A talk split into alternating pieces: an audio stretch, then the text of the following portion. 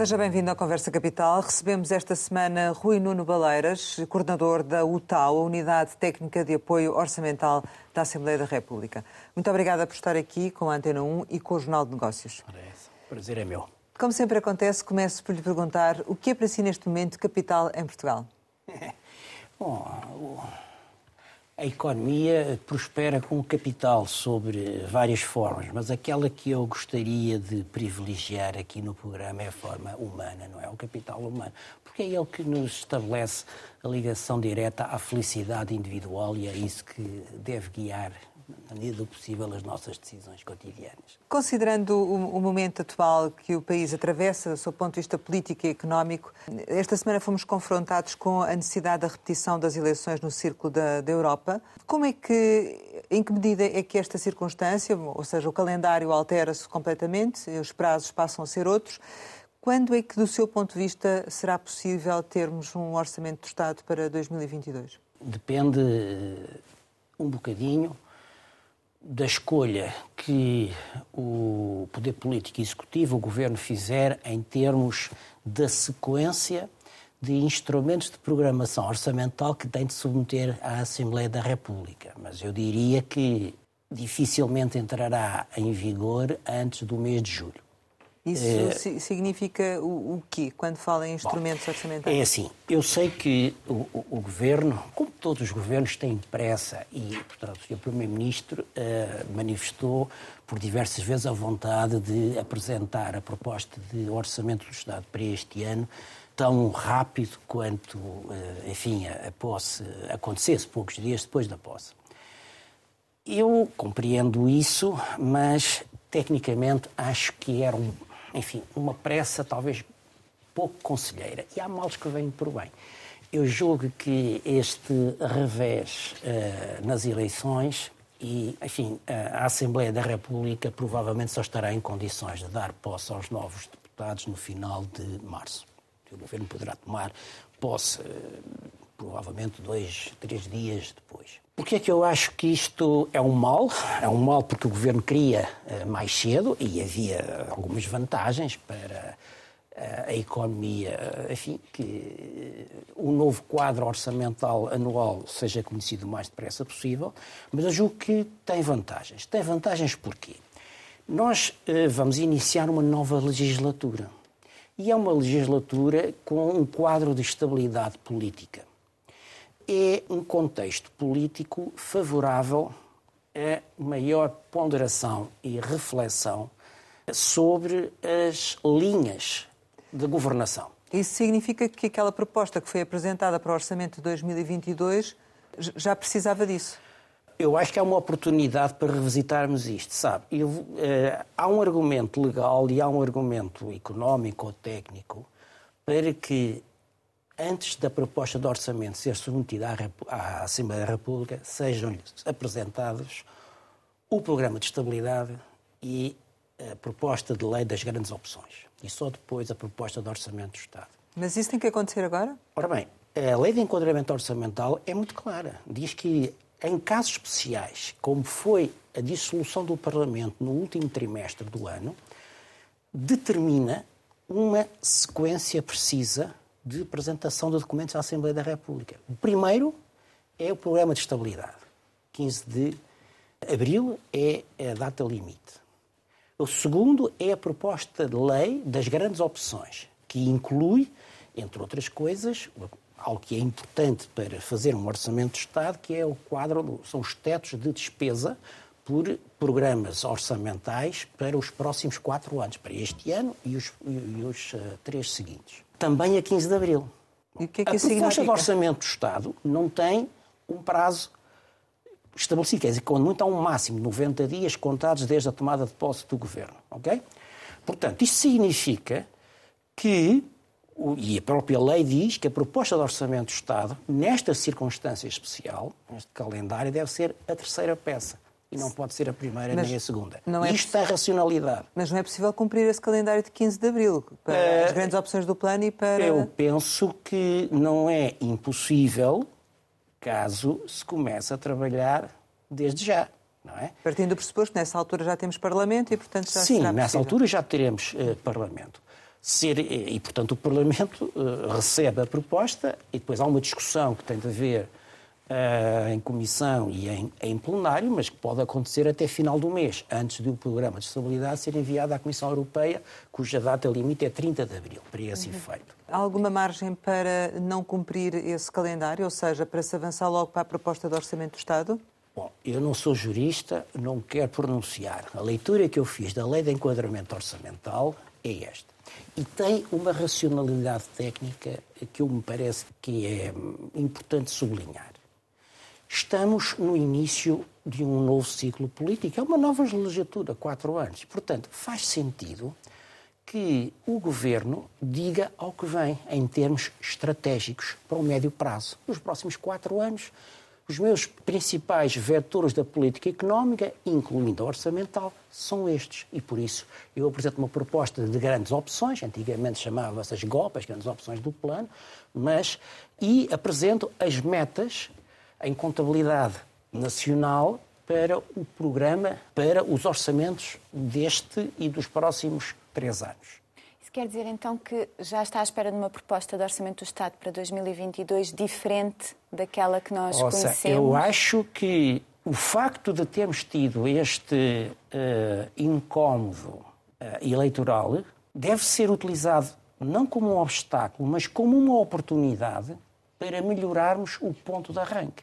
Quer dizer, aquilo que os cidadãos e os agentes económicos, porventura, mais desejariam era ter um quadro de referência estratégico para as políticas do país feito com cabeça e medida. E que, no fundo, os orçamentos anuais sejam a tradução orçamental dessas opções estratégicas que são plasmadas nos instrumentos que a lei de enquadramento orçamental diz que devem ser, que são o programa de estabilidade e a lei das grandes opções. Mas em termos práticos, acha que há medidas que deviam saltar fora da, não, isso da eu não quero, não, não, isso eu não quero pronunciar. Isso é Ou do poder. Que não. entrar. Isso é do poder político. Ao poder político compete propor uh, e, e, ao Parlamento discutir, contrapropor. Isso eu não me quero pronunciar. Fala... O, que eu, o que eu quero chamar a atenção é que não se pode pôr o curto prazo à frente do médio prazo. Acho que é ao contrário que deve ser. E é por isso que esta sequência de documentos que a Lei de Enquadramento Orçamental, na versão que está em vigor, aprovada em 2015, estabelece, é a tecnicamente correta nestas circunstâncias excepcionais, que é de termos tido uma legislatura interrompida no último trimestre do ano e, por conseguinte, de não termos podido iniciar o exercício económico de 2021 com um novo orçamento. Ou seja, há uma precipitação ao, ao, apresentar a proposta e dizer que se vai entregar logo no dia seguinte? Eu não quero uh, qualificar isso, eu prefiro, eu não quero falar do passado, acho que o que importa é falar do futuro. Temos aqui uma oportunidade. Mas é esse calendário que arrasta então o orçamento para, ou seja, uh, o cumprir desse calendário é que arrasta o orçamento para este, junho? não, arrastará para julho, porque significa que, neste caso, na melhor das hipóteses, a proposta de orçamento do Estado será aprovada Conselho de Ministros, eh, porventura em finais de abril, na melhor das hipóteses, e, portanto, admitindo que, enfim, eh, que a proposta, que o ponto de partida que for apresentado ao novo governo é uh, consensual, e vamos ver, porque, enfim, vai haver novos protagonistas à volta da mesa e não sei o que é que isso poderá querer dizer, mas como, enfim, o programa de estabilidade, que vai ter que ser o primeiro momento de concertação de posições do governo sobre questões orçamentais poderá depois facilitar eh, a aprovação do Orçamento do Estado. Mas, portanto, isto para dizer que a proposta de Orçamento do Estado dificilmente chegará ao Parlamento antes de 30 de abril. E, porventura, será na primeira quinzena de maio. Depois, o processo legislativo orçamental dura 50 dias, no máximo. Não é? Portanto, é, é somar, mesmo que seja encurtado para 45 dias. Depois temos de contar com mais 13, 14, 15 dias consecutivos para a promulgação do Sr. Presidente da República. Portanto, estamos a falar de dois meses e só depois uh, vai para a imprensa nacional e entra em vigor no dia seguinte ao da sua publicação. Portanto, enfim, se for entregue a 15 de maio, estamos a falar de 15 de julho, só entrará em vigor a 1 de agosto. E que implicações Se é que for a, prorrogado, digamos, a 20 e poucos de junho, até porque o Parlamento poderá facilitar e, portanto, encurtar, não utilizar o prazo máximo de 50 dias de que dispõe, será possível entrar em vigor a 1 de julho. Portanto, 1 de julho ou 1 de agosto, provavelmente, o que acontecerá. Reparem que mesmo que o poder político não siga o que a lei de enquadramento orçamental determina e, por hipótese académica, apresentasse a proposta de orçamento nos primeiros dias de abril, ou seja, estamos a falar um, dois, três ou quatro, vá lá, uma semana depois de tomar posse, que seja a 8 de abril, não é? Agora, 8 de abril, ponham dois meses uh, sobre isso, dá 8 de junho. Quer dizer, nunca um orçamento de Estado entra em vigor a meio do ano, não é? Portanto, seria sempre 1 de julho fazer as coisas com a sequência que a lei de enquadramento orçamental e o bom senso determinam, no limite pode não atrasar a entrada em vigor da nova proposta de orçamento. Poderá ser a 1 de julho, desde que a Assembleia da República cumprima o prazo e o Governo apresente a proposta de orçamento, enfim, eh, no final de, de abril, princípios, princípio de maio. No limite será mais um mês. Que implicações é que isso tem? Entrar com um orçamento só, é, só no Sinceramente, eu acho que não morre ninguém por causa disso. Uh, não acho. Não há nenhum problema não. de estarmos em duodécimos não até lá? Não penso que seja nada especial. Eu, eu posso explicar rapidamente porque é que eu acho que, eh, enfim, não virá mal nenhum maior ao mundo por, eh, enfim, no limite estarmos mais um mês a somar aos sete, ou melhor, aos, aos seis que já estavam, enfim, mais ou menos, estávamos todos mais ou menos à espera que acontecesse. Uma vez mais, a lei de fundo das finanças públicas, que é a lei de enquadramento orçamental, uh, diz-nos que vigora o regime transitório, vulgo, o regime duodecimal, não é? O que é que isto significa? Significa que estão em vigor as autorizações de despesa para cada ministério. Portanto, eh, está em vigor o limite, o teto que a Assembleia da República aprovou eh, para 2021 descontado de duas parcelas de despesa, que são as eh, prestações sociais pagas a beneficiários da Segurança Social e, enfim, há também uma outra rubrica de despesa que agora não me recordo, que deve ser é retirada. De, sim, é o pagamento de penso que são despesa com, com, com, ativos, com ativos financeiros. Mas aqui talvez não seja tanto a questão do que é que não se pode fazer, mas mais do que é que não acontece. Ou seja, porque, na verdade, o que, o que está aqui em causa, sabemos que podemos gerir o país em duodécimos, eh, acho que já, já várias eh, entidades pronunciaram uhum. sobre isso, a questão aqui é mais aquilo que supostamente este orçamento para 2022 ia trazer e que não vai acontecer até Sim. agosto, não é? Sim. E na verdade vai-se estar a aprovar um orçamento que é para um trimestre, não é? Mais alguns meses. É, quatro meses, Quase. quatro, sim, cinco meses. Sim. Bom, mas pode aprovar com medidas com efeito retroativo. Por exemplo, a mais. A questão dos falado, a questão IRS, da, do, das, das, pensões. pensões das pensões. Pode aplicar com efeitos retroativos a a 1 de, de janeiro, não é? Hum. Porque, quer dizer, o, o, Estado continua a receber dinheiro todos os meses. E mais, chama a atenção também para o seguinte: o ano 2021 atingiu um nível recorde de despesa total autorizada. Estamos a falar de cerca de 100 mil milhões de euros no conjunto de todos os subsetores públicos. Ora, e se calhar, eh, porventura, nas contas do governo, eh, para aí 8 mil milhões, 9 mil milhões de euros estava reservado mais ou menos para a pandemia. Não é? Ora, nós gastamos menos do que isso, quer dizer, as contas provisórias, aliás, na, na estimativa, a, tal já fez as contas em, é uma previsão em contas nacionais eh, que gastamos em termos líquidos, uh, portanto, acréscimo de despesa e perda de receita por causa das medidas tomadas, valeu, uh, enfim, cerca de 5.200 milhões de euros.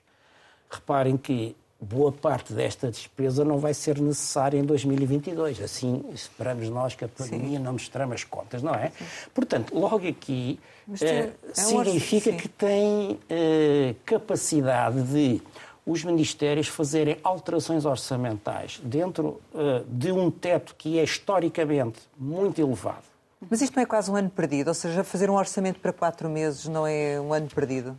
Não, é perdido porquê? Pergunto de, de, de, de medidas que se podiam é, concretizar ao longo destes bom, meses, é, é, assim, fazer um orçamento para quatro sim, meses. Eu acho que isso é? também é uma lição para todos nós sobre o que é que deve estar numa lei do orçamento e o que é que não faz sentido lá estar. Quer dizer, nós temos um mau costume em Portugal de eh, fazer da lei do orçamento do Estado uma super lei em que se mete lá tudo, mesmo aquilo que não tem nada a ver com o orçamento do ano seguinte. São chamados cavaleiros orçamentais.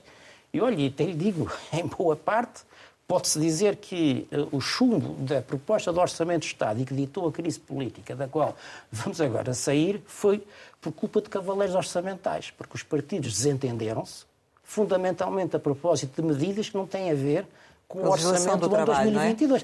É? A legislação do trabalho, por exemplo, a, a legislação sobre carreiras no SNS, quer dizer, não é numa lei do orçamento que se vai discutir a reestruturação de carreiras de um qualquer setor. Quer dizer, isso precisa de ponderação, de reflexão, de simulações, de envolvimento entre os políticos e os técnicos do setor. Ora, nada disso é possível nos 50 dias que dura eh, a discussão no Parlamento. Por ainda por cima, o tempo dedicado a discutir medidas em concreto que estão na lei do orçamento nem é 50 dias, é, é muitíssimo menos, enfim, mas sobre e, isso. E esses ajustamentos, eh, são esses ajustamentos que se espera também que sejam feitos agora, porque necessariamente também a proposta que havia para 2022, hum, face até à conjuntura e sim, atual, vai sim. ter que ser alterada, Eu acho é? que é, é, é aconselhável que se reflita, se aproveite este tempo extra que não estava previsto por causa do percalço eleitoral, para refletir um bocadinho sobre aquilo que faz sentido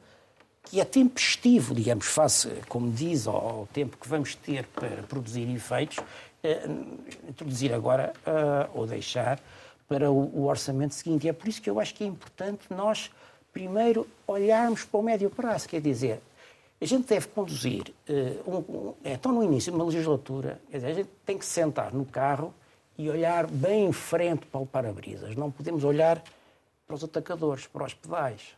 Não é? A gente tem que planear a rota. E, portanto. Então, do seu ponto de vista, este, este impasse que existe não está a, comprometer a recuperação económica? Não. Não.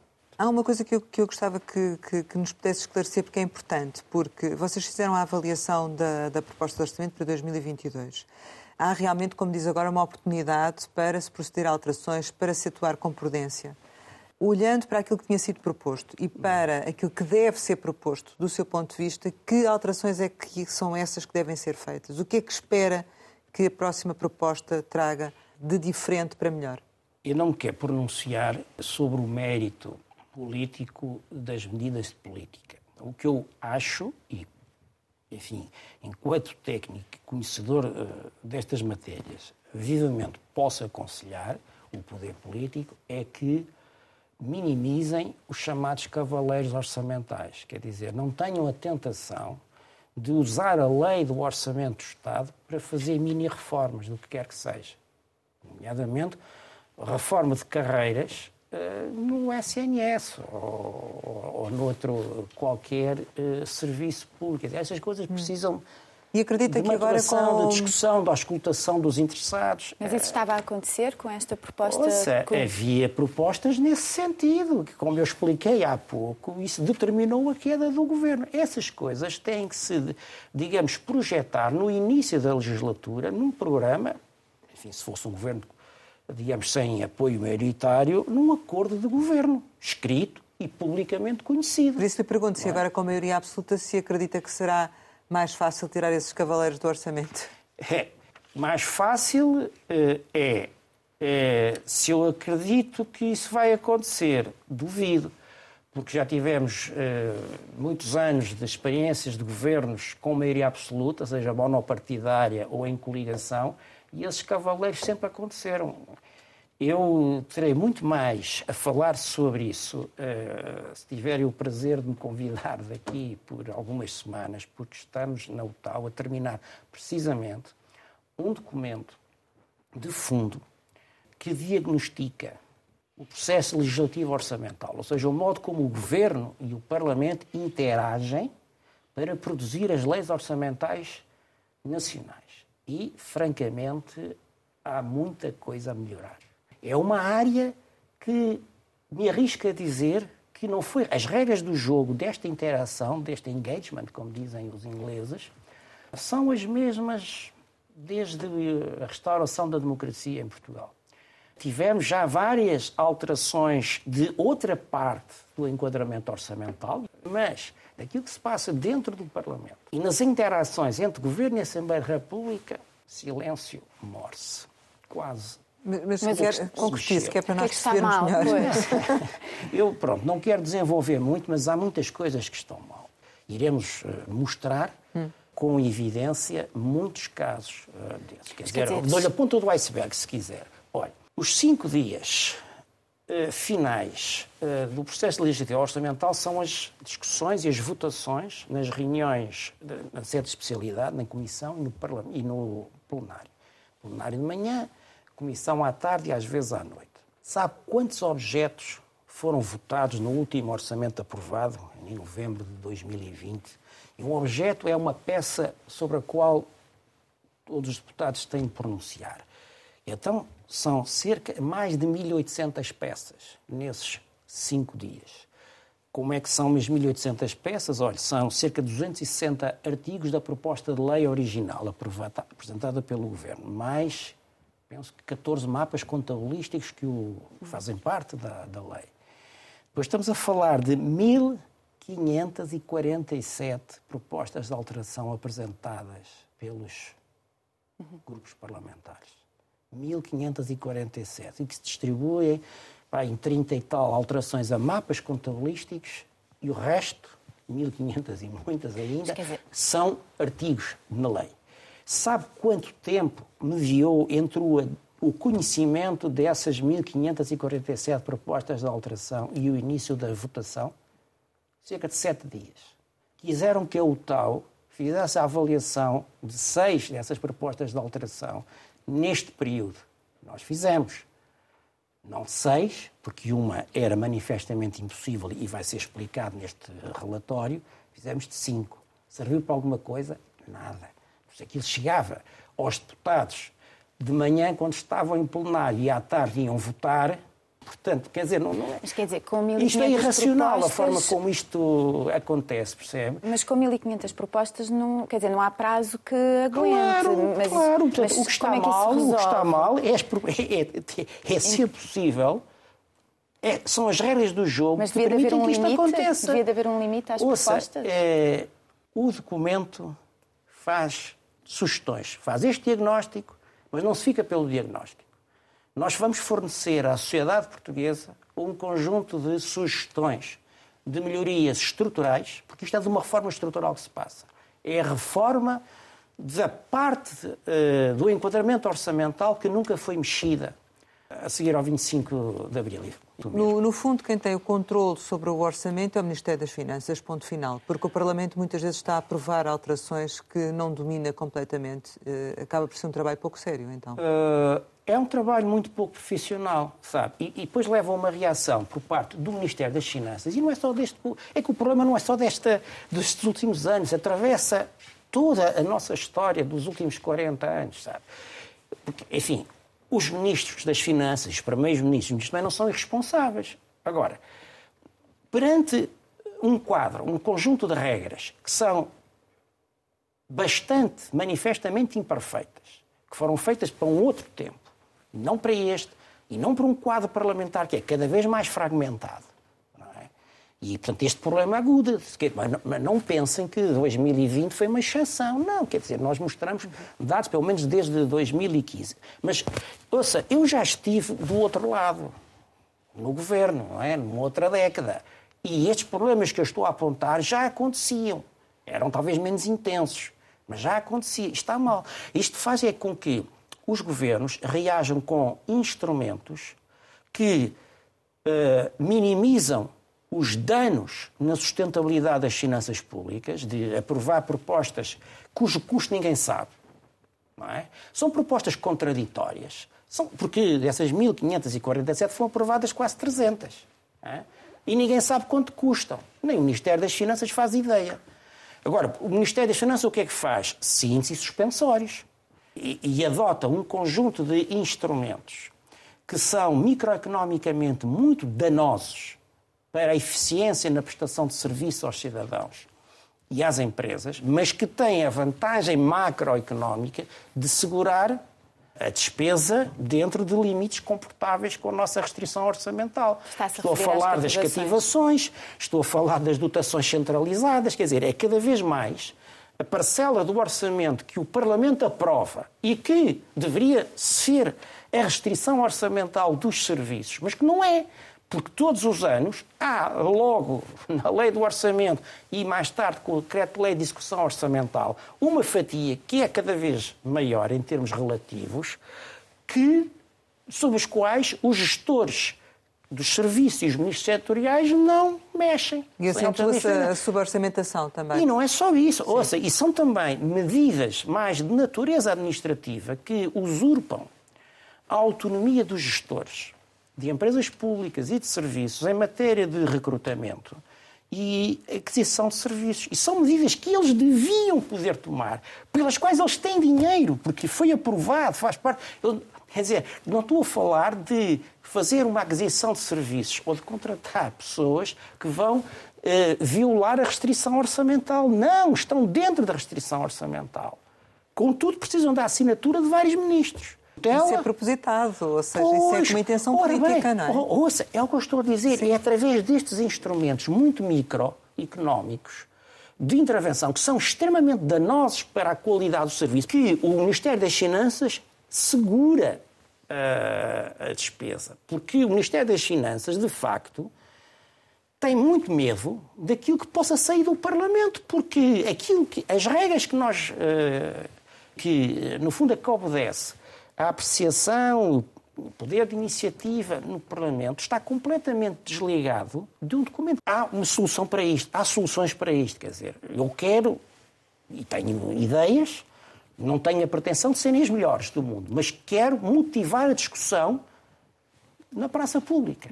É o momento certo para fazer isso e que vai ter receptividade a essa discussão? Isso aí é outra coisa. Eu esperaria que sim, mas enfim, já tenho o rabo puxado bastante nestas coisas para não alimentar expectativas muito elevadas, sabe? Mas olha que me motiva muito é que eu lido todos os dias com estas dificuldades ou a irracionalidade do processo de decisão prejudica... nesta matéria. Não sou só eu, quer dizer, veja, por exemplo, o que se passa com a elaboração das próprias peças de uma proposta de orçamento do Estado. Aquilo que acontece antes de chegar à Assembleia da República. Porquê que os governos têm o hábito de estarem a dar, a aprovar medidas de política e a dar orientações políticas aos serviços quase na véspera de entregarem o caixote à Assembleia da República.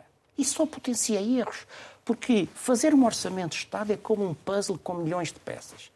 A gente mexe numa peça e isso tem implicações nas outras todas. Em 2020, na última proposta que nós apreciámos que o país teve, sabe quantas versões dos quadros principais, aqueles que são obrigatórios mandar para Bruxelas, o Ministério das Finanças teve de produzir? Sob a forma de erratas. Numa, em oito dias, quatro. Quatro. Agora, a culpa não é dos meus colegas. Eles, desgraçados, trabalham noite e dia. Quer dizer, tem que haver. O poder político tem de perceber que há um tempo para a política e há um tempo para a técnica. O trabalho político define as orientações, mas tem de perceber que é assim, a gente, os últimos 15 dias, a gente não pode mexer. Está Mas decidido. Isso, em parte isso também era. É muito... só a DGO, GPR e a Segurança Social tal que Isso era também muito potenciado por haver várias forças políticas que davam o apoio ao governo, não é? Maria, vai mudar é agora com é... a maioria absoluta? Vai ser menos complicado. Mas não, mas não. É que eu digo, eu estive num governo de maioria absoluta e a situação era a mesma. Quer dizer, o Conselho de Ministros, houve vários, quer dizer, numa semana havia duas, três ou quatro reuniões de Conselho de Ministros para fechar a proposta de lei. E aquilo era fechado, para aí dois dias ou três dias antes. Eh, do Ministro das Finanças ia com, com, na altura era uma PEN, não é? entregar à, à Assembleia da República. Mas não pode ser. Eu próprio era secretário de Estado, mas nem era das Finanças. Um dia fui chamado pelo meu colega das Finanças, de madrugada, eu já estava na cama, de pijama, tive que me vestir à pressa, porque faltava, veja lá, depois como é isto, faltava uma assinatura num papel das propostas de orçamento dos serviços, que não podia ser carregado sem a assinatura no papel. Pronto, tudo bem. É, mas ouça, em 2008 ou 2009 ainda era assim que se trabalhava. Quer dizer, é obsoleto. É obsoleto. Vamos ver o que é que vai, vai acontecer agora. Relativamente ainda à, à questão dos, dos duodécimos e este atraso da, da apresentação do orçamento, eu queria lhe perguntar relativamente à execução do PRR, uh, se esta matéria também fica de algum modo comprometido ou, ou nem por isso? Não, não creio. Não creio que fique por três ordens de razões. Primeiro, o governo que ainda está em exercício teve o cuidado de deixar orientações claras aos serviços, nomeadamente àqueles que coordenam a aplicação dos, dos fundos, sobre o que é que deve ser feito em 2022. Depois, eh, existem disposições na lei que permitem, em caso de necessidade, se porventura houver um atraso no recebimento de reembolsos por parte da Comissão Europeia, o IGCP pode emprestar dinheiro às entidades gestoras dos fundos. Aliás, é a mesma regra que sempre existiu nos quadros hum. comunitários de, de, apoio. Portanto, liquidez não vai faltar. Hum. Uh, depois pode-me perguntar, e a, e a, terceira, enfim, eventual restrição, que é a dotação orçamental não é? Exato. Pronto. Eu penso que uh, até junho, julho não tem problema de maior, porque, como lhe digo, nós temos um teto de despesa que é historicamente muito grande, nunca foi uh, claro, tão elevado. Pandemia. A pandemia vai deixar folga, não é?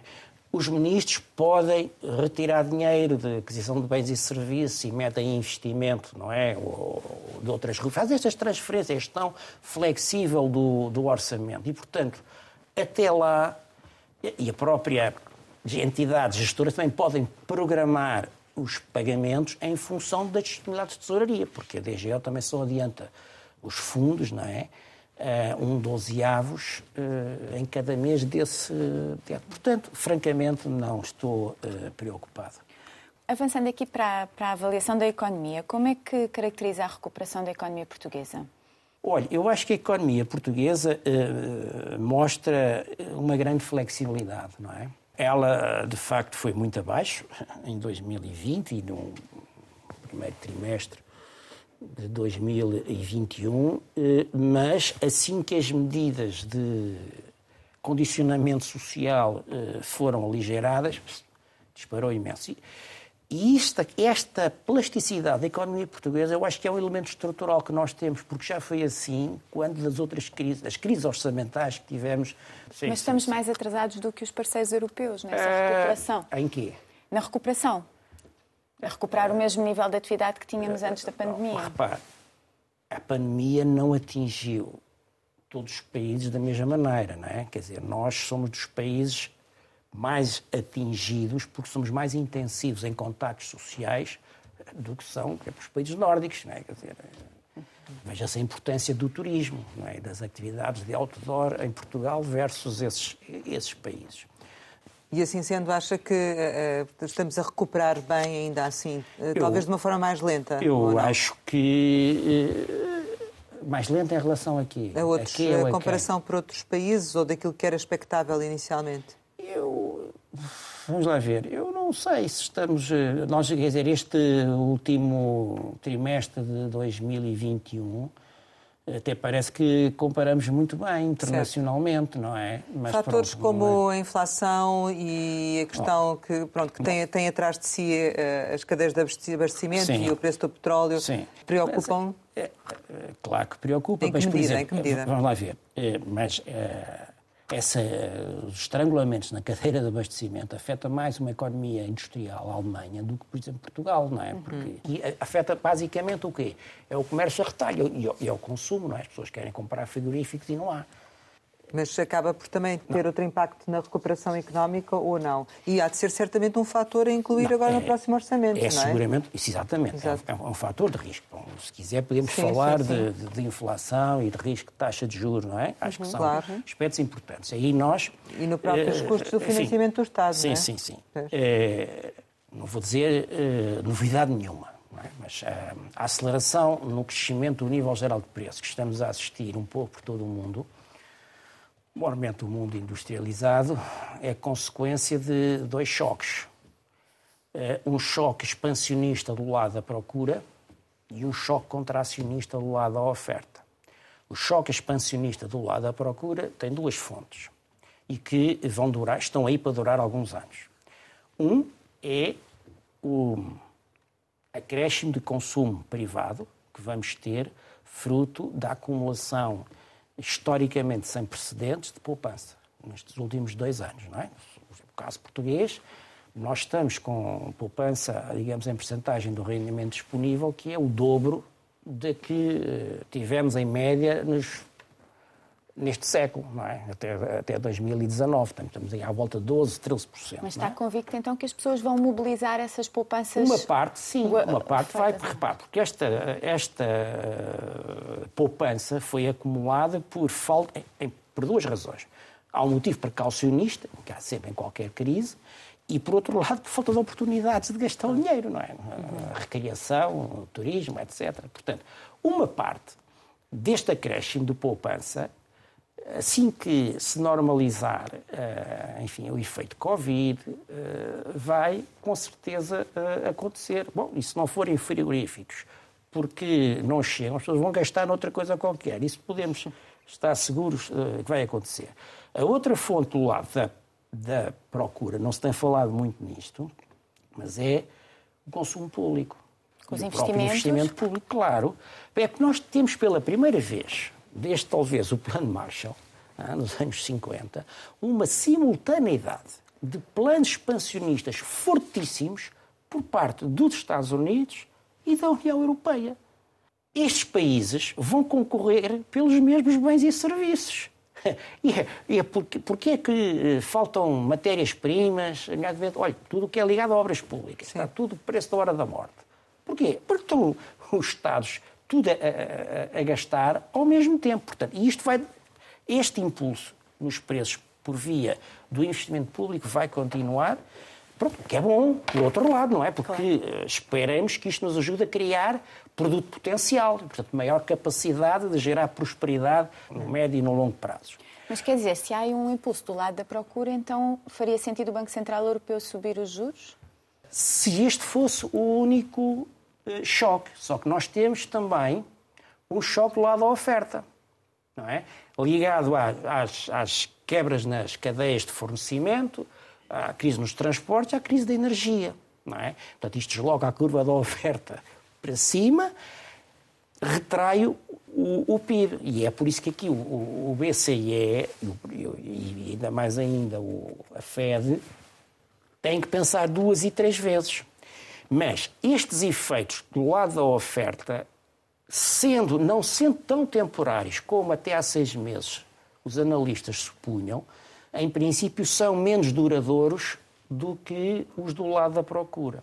Pronto. E, portanto, dito e somado, os dois choques contribuem para a subida de preços, para a aceleração certo. no crescimento dos preços para a inflação. O Banco Central Europeu, eh, há dois dias, eh, a senhora Isabel Schnabel, é? que é uma voz autorizada no board para questões de orientação da política monetária, numa entrevista ao Financial Times, dizia que é assim: nós já tornámos claro aos mercados que para nós há uma sequência de passos. Tem uma ordem. É assim: primeiro iremos atuar nas compras de títulos de dívida, pública e privada. E só depois é que mexeremos nas taxas diretoras. Mas é claro que tanto um tipo de instrumento como o outro têm efeitos sobre as taxas de juro no mercado. A grande preocupação de um banqueiro central é sempre a ligação entre preços dos bens e serviços e preço da mão de obra, os salários. É? Evitar as tais espirais, que uma vez desencadeadas são muito dolorosas de estancar. E eh, em vários países europeus há sinais claros de que nós estamos com taxas de participação historicamente elevadas, taxas de desemprego historicamente baixas e, portanto, escassez, terá um excesso de procura hum. trabalho. Como e, portanto, é que isso... Os preços vão, os salários Sim. Vão há esse subir. Risco, há esse risco das ah, espirais? é um... ah, ah. Os salários têm que subir. Os salários arriscam-se a subir. Ora bem, e é aí que os bancos centrais, isto é a campainha vermelha, então vamos ter que atuar. E, portanto, já há eh, algumas medidas discretas no terreno. Eu espero que os bancos centrais sejam graduais e não intervenham à bruta. É por isso que os bancos centrais podem anunciar orientações, não podem anunciar o momento concreto em que tomam as decisões. Uhum. Estamos uh, praticamente a chegar ao final, mas ainda há aqui duas ou três questões que lhe queríamos colocar. Uma tem a ver com uh, a questão do Serviço Nacional de Saúde, que é uma constante nos, nos orçamentos, a necessidade Sim. de mais dinheiro, mais dinheiro, mais dinheiro. Justifica-se eh, essa situação? Não estou a falar da, da excepcionalidade da pandemia, estou a falar de, de claro. tempos normais, estou a falar do próximo ano, por exemplo. A saúde é um problema mal resolvido. O, o, Serviço Nacional de Saúde é uma grande conquista. Eu, como cidadão, só me posso orgulhar e ter pena da degradação que tudo tem acontecido. Acho que não é pôr mais dinheiro em cima de um problema que não está diagnosticado que o problema se vai resolver por si. Não vai. Não vai. Provavelmente vai precisar de, de mais recursos, mas nós precisamos, de facto, de reformas. Como não tenho tempo a desenvolver, direi apenas o seguinte: o SNS tornou-se demasiado grande e complexo para ser gerido com eficácia da forma extremamente centralizada como é. Não pode ser. Nós temos de saber conjugar descentralização com responsabilização. Não pode. Há demasiadas decisões de gestão que precisam de um ato político. Não pode ser. Mas muitas vezes não é óbvio que aquele valor que está orçamentado não vai ser suficiente. Não, é óbvio. Nós sabemos que eh, há uma suborçamentação crónica no Ministério da Saúde. O tal tem-no documentado à exaustão. Esta é das tais coisas que tem que ser discutida politicamente fora das épocas orçamentais. Não é em outubro. Uhum e dezembro e nas semanas antes da, da, entrada do orçamento na Assembleia da República, isto se trata.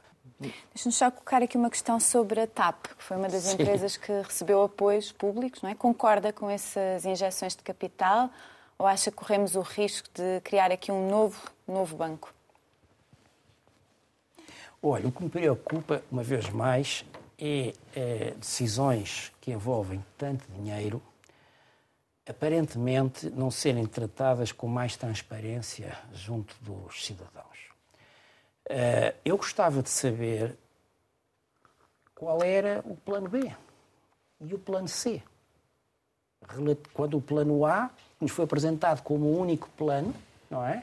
Injetar dinheiro naquela companhia e, e negociar e apostar tudo num plano de recuperação com a Comissão Europeia Outros países, noutros uh, momentos, tomaram decisões diferentes. Quer dizer, uh, crises de solvabilidade em companhias aéreas de bandeira já tiveram a Suíça, a Itália, a Bélgica. Bom, e as soluções foram diferentes. Portanto, eu gostava de conhecer cenários. Se calhar teria feito sentido nós pedimos uma equipa de gestão para trabalhar num cenário e a outra equipa de gestão para trabalhar no outro alternativo. Para o poder político poder escolher. Poder eventualmente até fazer um híbrido, não é? Um casamento entre. Agora, quando se apostam todas as fichas, pelo menos é aquilo que veio ao público, não é? Eu não estou nos bastidores, não faço ideia. Mas enquanto economista eh, e, digamos, com particulares responsabilidades de avaliação das contas públicas, da sustentabilidade das contas públicas, eu gostava de ver alternativas a, digamos, a um plano que é meter enfim, vários milhares de milhões de euros numa companhia que tem problemas de solvabilidade há décadas. Chegamos ao final e, como habitualmente, costumamos lançar algumas palavras para uma resposta rápida. A primeira é Mário Centeno. Surpreendeu muito positivamente pela capacidade de gestão das finanças públicas numa conjuntura uh, económica e política adversa. Maioria absoluta? Tem de ser passaporte para a responsabilização. Chega? Chega. Regionalização? Uma questão eternamente uh, adiada e, porventura, mal debatida na sociedade portuguesa. Conselho das Finanças Públicas? É uma casa que me deu muito orgulho uh, ajudar a crescer. Putin. É uma figura do nosso tempo que nós conhecemos, uh, enfim, o seu lado mais maquiavélico. Mas a propósito do Putin, eu acho que uh, o Ocidente está a cometer um erro de sobranceria a propósito desta crise na Europa de Leste. Parlamento? É a casa da democracia e tem de ser um exemplo de racionalidade nas discussões políticas no nosso país. Família? É a casa de onde saímos e onde queremos sempre regressar. Sonho? Comanda a vida. Ambição? Com dose ponderada, é a vitamina que nos faz correr todos os dias. Portugal? A nossa casa. Rui Nuno Baleiras, muito obrigada por ter estado aqui com a Antena 1 e com o Jornal de Negócios. Eu. Pode rever este Conversa Capital com o coordenador da UTAL, Unidade Técnica de Apoio Orçamental da Assembleia da República, em www.rtp.pt. Regressamos para a semana, sempre neste e esta hora, e claro, contamos consigo.